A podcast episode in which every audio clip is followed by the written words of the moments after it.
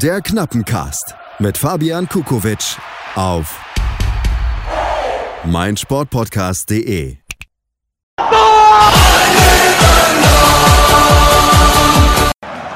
Bülter und Terodde. Ganz links ist Ja! viel Platz für Ja! Salazar. Salazar. Und das macht Marc Wilmots.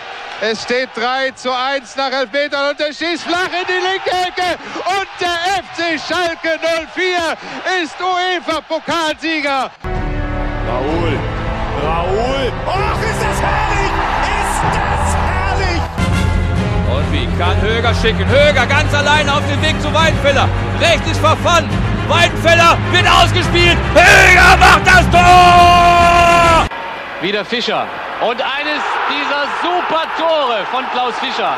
Großartig. Das ist ja begeisternd. Das muss man erst mal realisieren, wa- was hier heute komplett abgegangen ist, schon vor dem Spiel. äh, Ja, mega.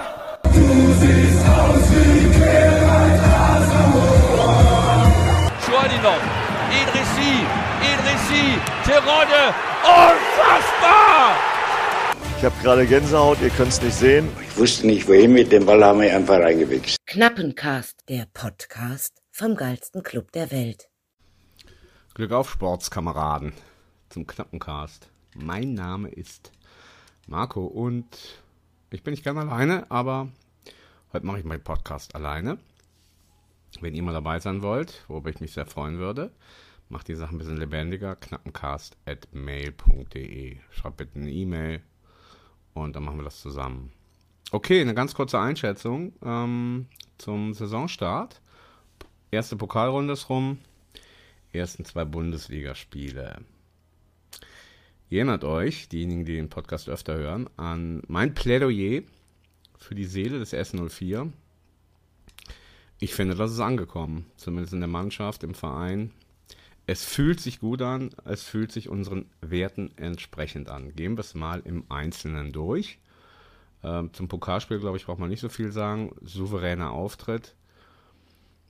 Das Einzige, was mir da manchmal auffällt, so hatte ich jetzt auch den Eindruck, dass man das, was man da sehen kann, die Ergebnisse vielleicht ein bisschen überbewertet. Also sind ja die Spieler dann auch, die da ganz gut performt haben, äh, auch im ersten Bundesligaspiel gewesen.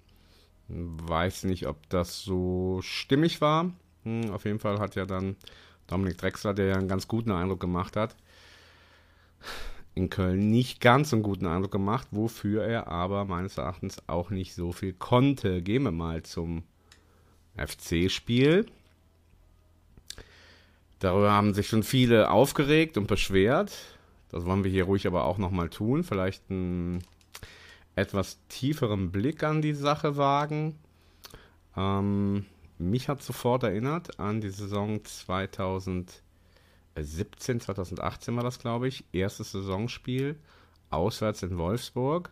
Am Ende 2-1 verloren. Und da waren auch zwei Wahrentscheidungen, die völlig katastrophal waren.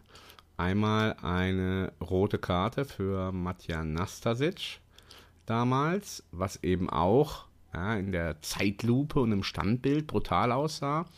Und es gab eigentlich eine gelbe, was auch dem Spiel entsprechend völlig in Ordnung gewesen wäre. Und dann hat sich Wolfgang Stark eingeschaltet und es gab eine rote Karte. Und dann, kurz Zeit später, hatte Wout Weghorst eine rote Karte bekommen auf dem Platz. Dann hat sich der VAR wieder eingeschaltet, wieder Wolfgang Stark und die rote Karte wurde zurückgenommen. Super katastrophal und dann, glaube ich, in der letzten Minute abgefälschtes Tor 2-1 verloren. Und seitdem äh, ist Wolfgang Stark nicht mehr bei den Videoschiedsrichtern dabei. Und das ist doch eigentlich ein ganz gutes Vorbild äh, für den Kollegen, ich weiß es jetzt gerade nicht, ähm, der in Köln der Videoschiedsrichter war. Weil auch da finde ich, sind eben diese beiden Entscheidungen, das aberkannte Tor und die rote Karte für Dominik Drexler, äh, völlig am Sport vorbei, völlig am Spiel vorbei. Ähm, wenn der Schiedsrichter das beides Male so gibt auf dem Platz, okay, kann man sich auch ärgern. Ähm, aber dann ist es halt so. Äh, wenn man sich dann aber noch, natürlich noch einschaltet, ähm, dann macht es die Sache wahnsinnig ärgerlich. Was ich interessant finde, sich mal zu fragen, warum passiert sowas überhaupt? Na, weil es ist ja ganz offensichtlich ein irrsinniges Verhalten. Also in dem Tor kann man vielleicht noch drüber reden, dass da die Regel irgendwie komisch ist, aber trotzdem ist es ja keine krasse Fehlentscheidung. Ähm, aber bei der roten Karte, äh, da stimmt alles nicht. Vorne wie hinten. Und ja, wie kann, das, wie kann das dazu führen? Also was macht die... Wer hat das organisiert? Wer hat das produziert? Wer hat das in die Welt gebracht? Und dass man das Fußballspiel derart kaputt machen kann, äh, technokratisieren kann. Ähm, natürlich ähm, Standbilder oder bestimmte Winkel, sag ich mal, von Kameras, ähm, die können bestimmte Dinge ähm, überdramatisieren. Also so werden Filme oder Videos oder was ihr euch sonst so reinzieht, äh, das wird immer so gemacht, dass es euch flasht. dazu wählt man am besten einen bestimmten Winkel und eine bestimmte Perspektive ähm, oder einen bestimmten Ausschnitt. Und dann kann das ein bisschen flashiger sein. Und ähm, so ist es halt auch äh, bei dieser roten Karte gewesen. Ähm, was ja so grotesk wirkt, ne? weil die beiden sich noch abklatschen und ey, alles okay, geringe Intensität, so. Ähm, also zwei Sachen finde ich auffällig. Zum einen, also diese Frage, wer hat das produziert, wer hat das organisiert?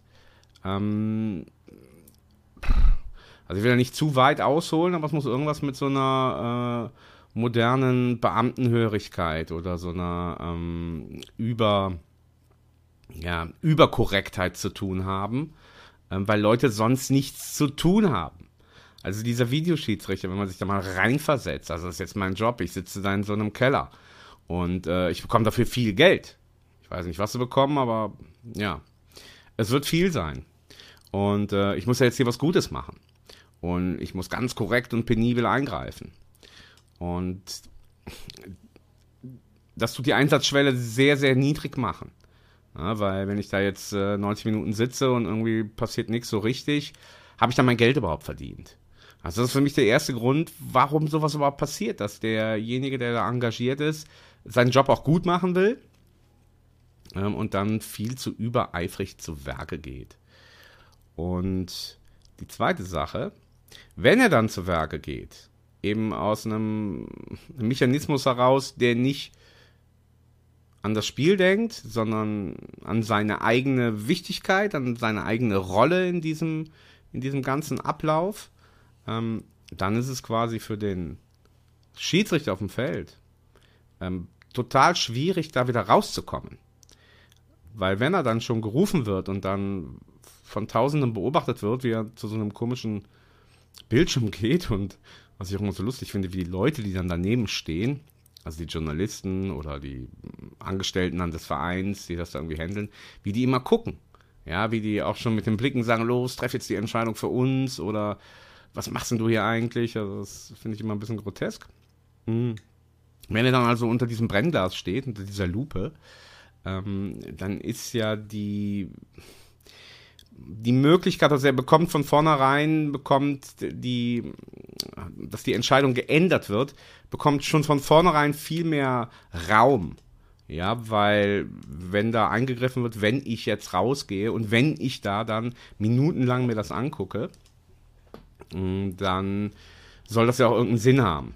Ich hier die Leute im Stadion langweile und die von dem Bildschirm und das ganze Spiel auseinander zerre und äh, den ganzen Spielgedanken ad absurdum führe, ähm, da muss das ja schon irgendeinen Sinn haben. Und dann ist also äh, die Notwendigkeit, diese, ja, diese Entscheidung umzukehren, also dem Videoschiedsrichter Recht zu geben, ähm, ist meines Erachtens viel größer. Was ich also sagen will, das Problem liegt meines Erachtens ähm, nicht so sehr an den handelnden Personen selbst, äh, sondern an dem Mechanismus, der das Ganze eben begünstigt. Also so einmal ein Videoschiedsrichter erschafft, der so überpenibel und überkorrekt, damit er halt einfach auch irgendwas tun muss. Das sind ja auch Leute, die Spaß daran haben. So ein Schiedsrichter, auch da generell, das, das, das kann man ja nicht verallgemeinern, aber der hat ja schon ein Handling für Korrektheit und Penibilität und Ordnung und Recht und Zucht von mir aus auch. Ja, der pfeift dann so eine Pfeife rein und alle hören auf seine Pfeife und hören nach seinem Kommando. Kommando. Da braucht man ja schon eine gewisse, mh, mm, ja, gewisse Grundcharakteristika, dass man daran auch Spaß hat. Dass man auch Spaß hat, ja, äh, wenn man laut wird und wenn man jemandem gestisch oder mimisch zu verstehen gibt, dass sein Verhalten nicht korrekt ist. Ähm, da muss man ja schon Spaß dran haben.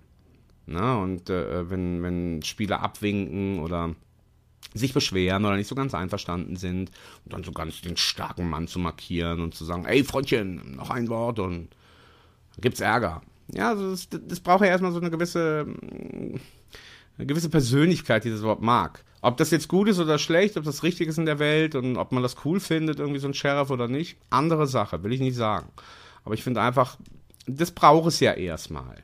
So, und, und mit der Energie gehen die dann da rein. Und dann sitzt derjenige, weil die sind ja alle als Schiedsrichter ausgebildet, eben im Videoüberwachungszentrum und da geht er mit der gleichen Energie rein ähm, und macht dann halt so einen Bockmist. Unfassbar. Und äh, wie gesagt, das gleiche gilt dann eben für den Schiedsrichter am Feld, dass er, wenn er einmal rausgerufen wird, viel mehr unter Druck steht, äh, dem Folge zu leisten. Was kann man tun?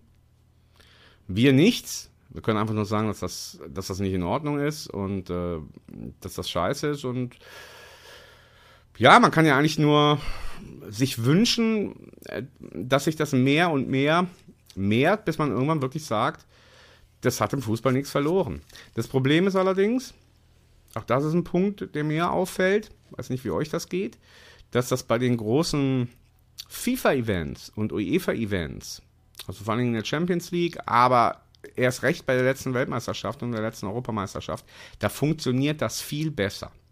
Da funktioniert das viel besser, es ist viel schneller, die Eingriffsschwelle ist viel niedriger, ähm, da ist viel mehr Klarheit, äh, da ist nicht dieses Kaufhaus-Selektivverhalten und das konterkariert das dann immer ein bisschen. Ne, jetzt werden wir dann wieder eine WM haben und immer sagen, ja, Videoschiri okay, hat was gebracht. Ja, und dann fällt es natürlich unheimlich schwer zu sagen, okay, aber in den nationalen Ligen nehmen wir es wieder raus. Das heißt also irgendwie das jetzt abschließend, kommt ja irgendwann noch so eine, so was Deutsches mit rein. So was Unangenehmes, Deutsches.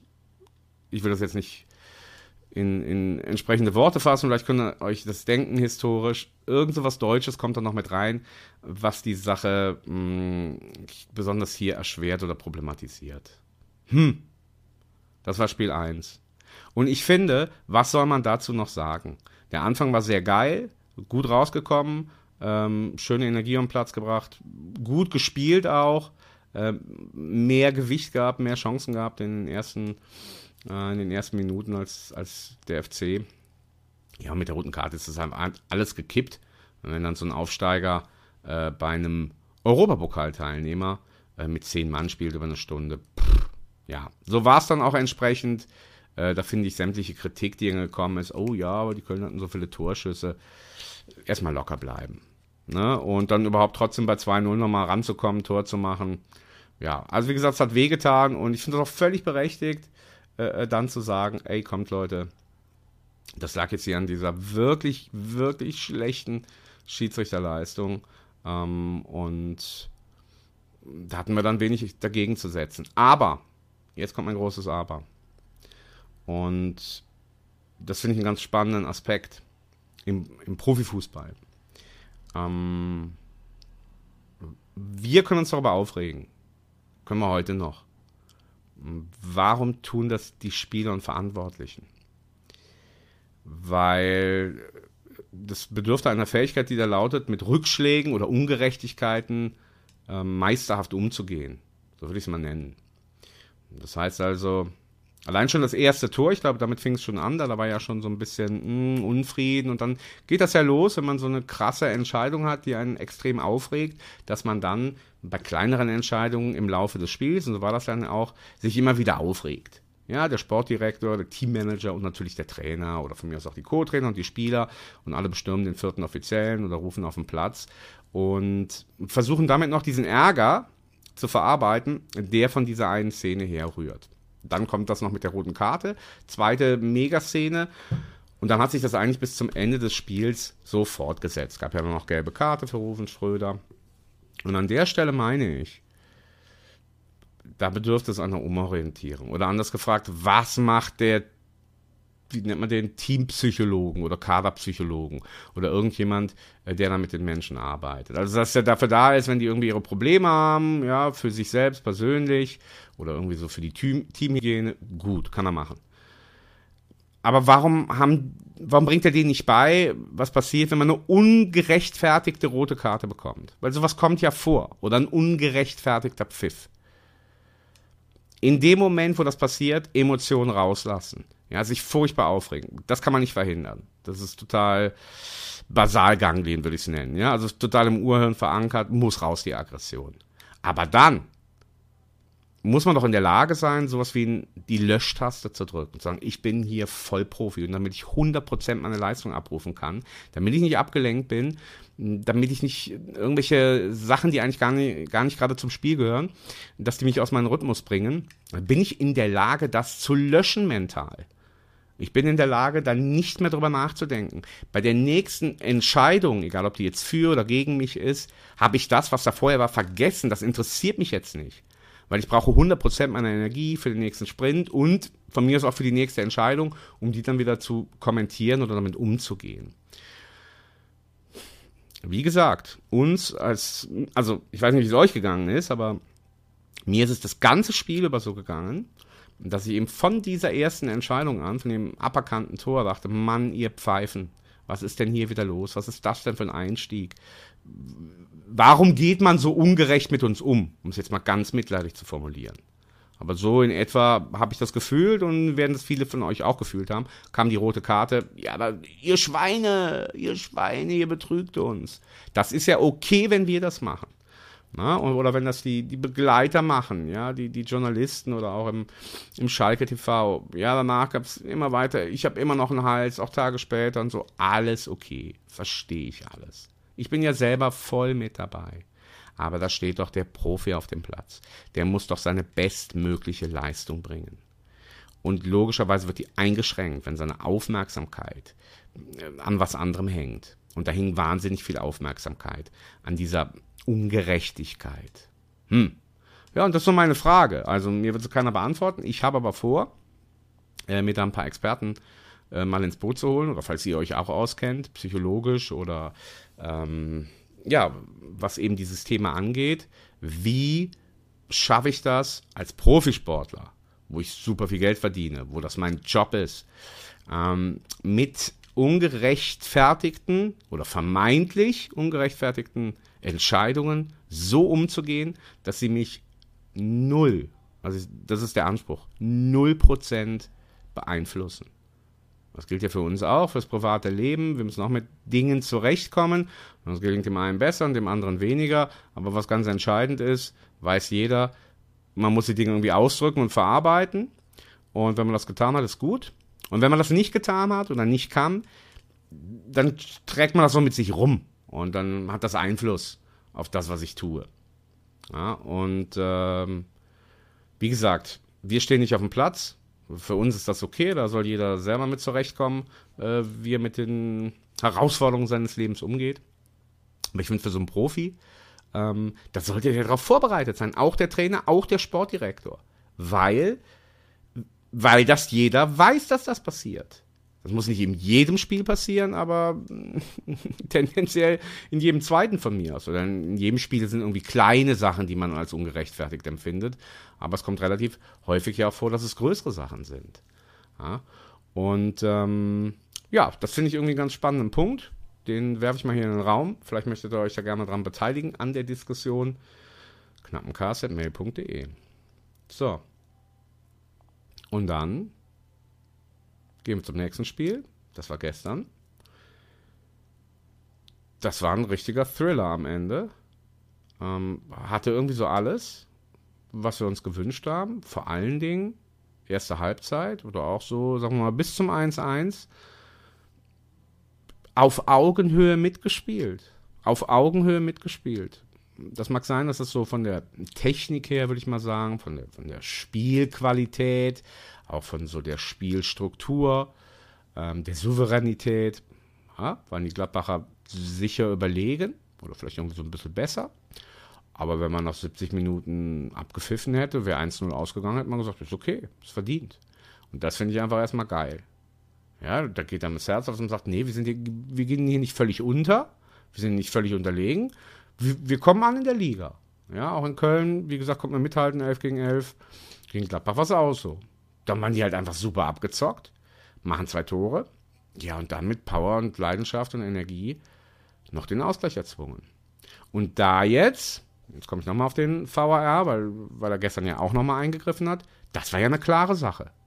Das war eine klare Sache und ich finde, da kann man noch nicht sagen, ah, im ersten Spiel hatten wir echt Pech und jetzt am zweiten hatten wir Glück. Nee.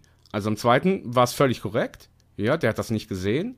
Das war eine krasse Fehlentscheidung, der ist voll mit der Hand rangegangen und es war wirklich auch ungelenkt. Also es war auch nie so ein Handspiel, wo man sagt, hm, naja, kann man, muss man, nee, nee. Das war super eindeutig. Der baggert da so hin. Und ähm, ja, dementsprechend ist das für mich auch keine ausgleichende Gerechtigkeit.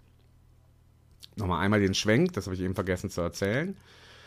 Ähm, ich finde zu sagen, naja, sowas gleicht sich im Laufe einer Saison aus, ist ja zumindest nach den Erfahrungen der letzten Saison, kann man sagen, nee, ist nicht haltbar, diese These. Weil wir das in Bremen ja schon mal hatten, so ein Wahnsinn, ähm, in der Hinrunde letztes Jahr. Und ich kann mich nicht erinnern, dass irgendwann in den nachfolgenden Spielen sich das ausgeglichen hätte. Also irgendwann mal eine krasse Fehlentscheidung zu unseren Gunsten passiert wäre, kann ich mich nicht erinnern.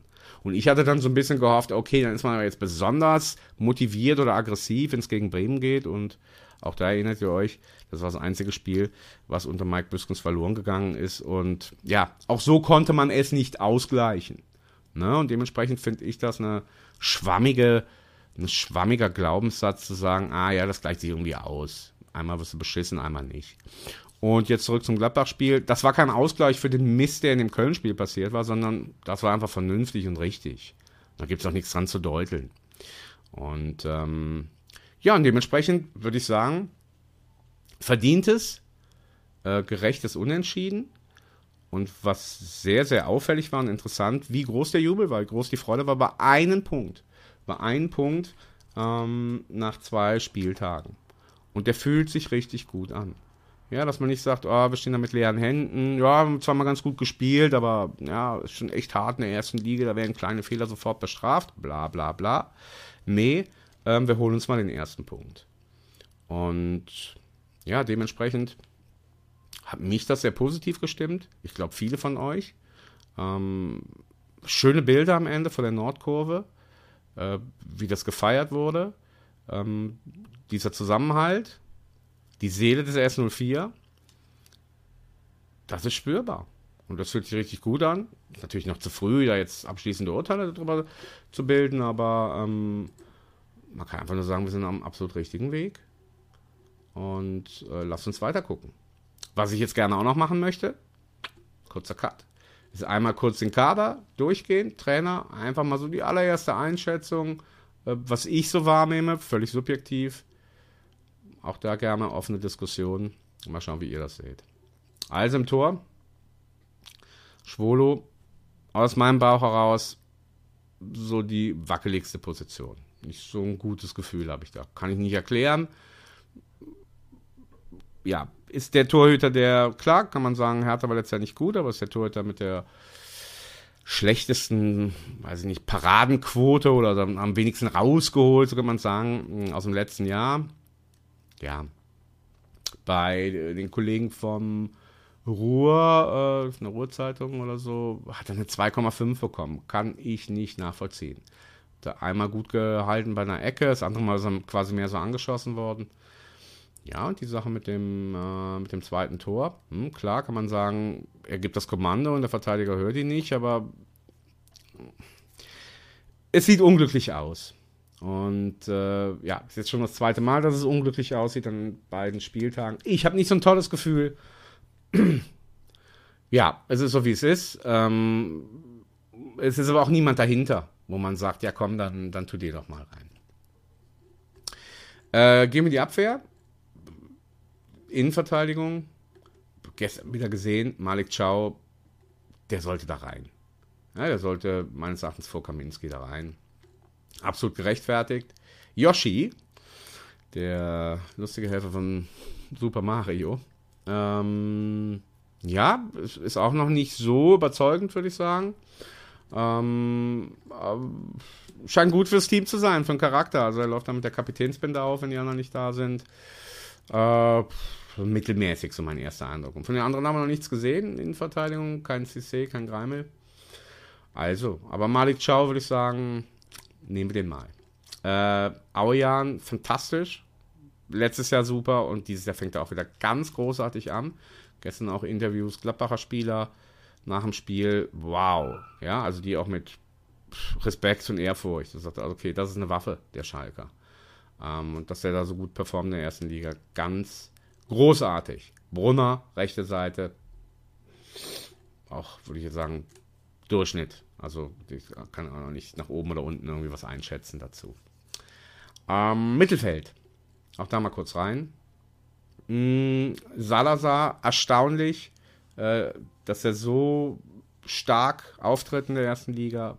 Sicher sehr gut. In der zweiten Liga hat er die ganz wichtigen Tore gemacht, die schönen auch. Ähm, aber dass er jetzt quasi dieses Level toppt und jetzt quasi auch auf Augenhöhe äh, in der ersten Liga spielt, ganz fantastisch. Auch so charakterlich, von der Leidenschaft her, ja, großer Sport. Bis jetzt Spieler der Saison, wenn man das nach zwei Spielen so sagen darf. Ähm, zum Rest, äh, Tom Kraus hat ja mal gespielt, ja. Auch da würde ich sagen, hm, Durchschnitt bislang, kann man auch noch nicht so viel zu sagen. Alex Kroll hat mir sehr gut gefallen. Zumindest im gestrigen Spiel. Blöd, dass er quasi bei beiden Toren irgendwie so seine Aktien drin hat. War irgendwie so von der Mentalität, von dem Willen auch, wenn der ja, wenn die Gladbacher kamen und, und er ist dann darauf zugerannt, dann wusste man, der hat ihn gleich. Und so war es dann auch meistens. Guter Einkauf, würde ich sagen. Äh, Habe ich jetzt noch jemanden vergessen? Tobias Mohr auf der linken Seite, mh, hm, auch wieder pff, noch keine so richtige Einschätzung, also jetzt noch nichts nach oben oder unten gezeigt. Ja, äh, ich beziehe mich jetzt einfach mal so auf die, auf die erste Elf. Und dann bei den Stürmern. Ich gehe erstmal zu Polter auch so, was so die Grundeinschätzung vieler von uns war, hm, okay. Und so finde ich, wirkt er auch bislang. Also hat jetzt noch nichts rausgerissen. Und Simon Terodde ist auf jeden Fall vorzuziehen, wenn auch er, ja, quasi den Malus dann noch nicht ablegen konnte, dass es jetzt in der ersten Liga auch genauso funktioniert wie in der zweiten. Äh, macht einfach was her, finde ich, wenn er auf dem Platz ist. Überraschend für mich, Bülter ähm, hätte ich auch nicht gedacht, dass der ähnlich wie Salazar oder Auejan das transportieren kann. Also quasi diese Stärke und, und hohe Qualität, die in der zweiten Liga hatte, dass sie quasi so eins zu eins auf die erste Liga überträgt. Zusammenfassend, was ich interessant finde, ist euch auch aufgefallen, dass eben gerade die Spieler, die letztes Jahr schon dabei waren, ja, besonders gut performen momentan. Und dass diejenigen, die eben neu dazugekommen sind, mh, mm, ja, finde ich, kann man noch nicht so viel zu sagen, aber stehen auf jeden Fall noch ein bisschen hinten an. Und das Zweite, was mir auffällt, dass der neue Trainer jetzt weniger auf Knappenschmiede-Jungs bislang setzt.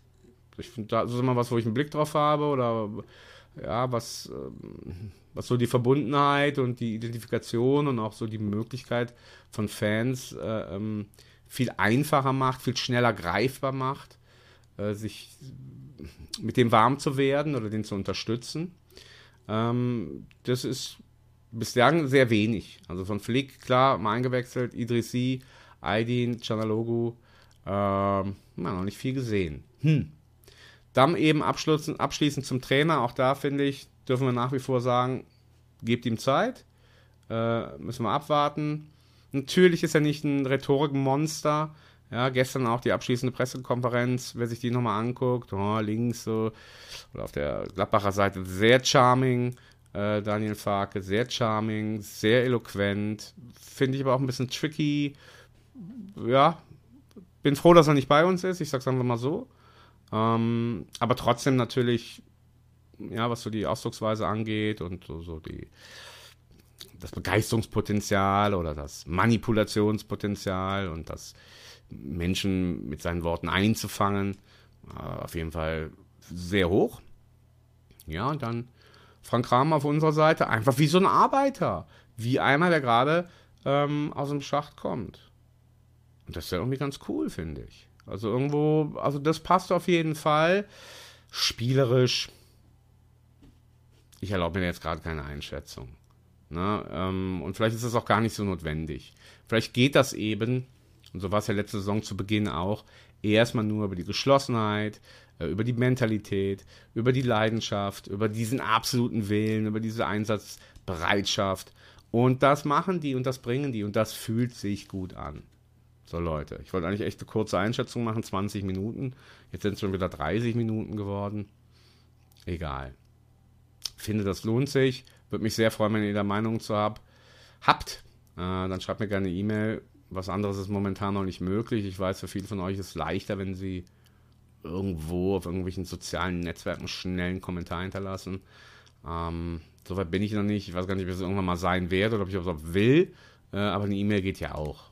Also ihr erinnert euch noch. Ne? Das ist so ähnlich wie Briefschreiben. Klar, ist schon uralt und haben eure Großeltern sogar noch gelernt. Aber ja. knappencast.mail.de ähm, Gerne eure Einschätzung. So, das war's von mir. Ähm, ich würde der ganzen Sache, wenn ich eine Note geben müsste, für den Saisonstart, eine 3 geben. Erstmal so, so, vom Gesamtergebnis, also es befriedigt, ja, es befriedigend, äh, wie der Auftritt ist, ähm, wie das Gesicht der Mannschaft ist, wie, wie, das, wie das Bild sich darstellt, alle zusammen, vom, vom Vorstand angefangen bis nach unten zu den Spielern. Ähm, und ja, aber die, sagen wir mal, also, da gibt es eigentlich eine 2 für, aber es gibt halt eben dann so Abzüge, wenn man, äh, wenn man jetzt so die Ergebnisse allein betrachtet, äh, auch wenn wir da nicht mehr erwarten konnten, aber wäre natürlich schöner gewesen, hätte die Note nach oben gebracht. Die Seele ist auf jeden Fall, wird äh, geachtet. Und das finde ich das Allerwichtigste. So kann es weitergehen. Ich bin guter Dinge. Sehr gespannt aufs nächste Spiel. Mal schauen, ob wir den Schwung da mitnehmen können. Und beim nächsten Mal hoffe ich, dass ich wieder einen Gast habe, der mich unterstützt und ich ihn nicht mich in meinen Monologen verlieren muss. Lasst mir, wie gesagt, gerne eure E-Mails da, äh, gerade so in Bezug auf diese Schiedsrichter-Kacke und, und so diese Psychologismen, über diese Ungerechtfertigkeit, warum können Spieler damit nicht besser umgehen und tragen das irgendwie das ganze Spiel mit sich rum und verlieren dadurch Energie und natürlich auch meine kurze Einschätzung äh, zum Kader, was wir bisher gesehen haben. Insgesamt aber ein dickes blau-weißes Herz äh, wir sind am richtigen Weg und äh, wir halten schön zusammen. Das ist das Allerwichtigste. Ich wünsche euch was, Glück auf, bis bald. Knappencast. Wo ich gekommen bin nach, nach Schalke und die ersten Jahre, ich dachte, dieser Mann kann alles. Der Podcast vom geilsten Club der Welt. Wie baut man eine harmonische Beziehung zu seinem Hund auf? Puh, gar nicht so leicht. Und deshalb frage ich nach, wie es anderen Hundeeltern gelingt, beziehungsweise wie die daran arbeiten. Bei Iswas Dog reden wir dann drüber. Alle 14 Tage neu mit mir, Malte Asmus und unserer Expertin für eine harmonische Mensch-Hund-Beziehung, Melanie Lippisch. Iswas Dog mit Malte Asmus. Überall, wo es Podcasts gibt.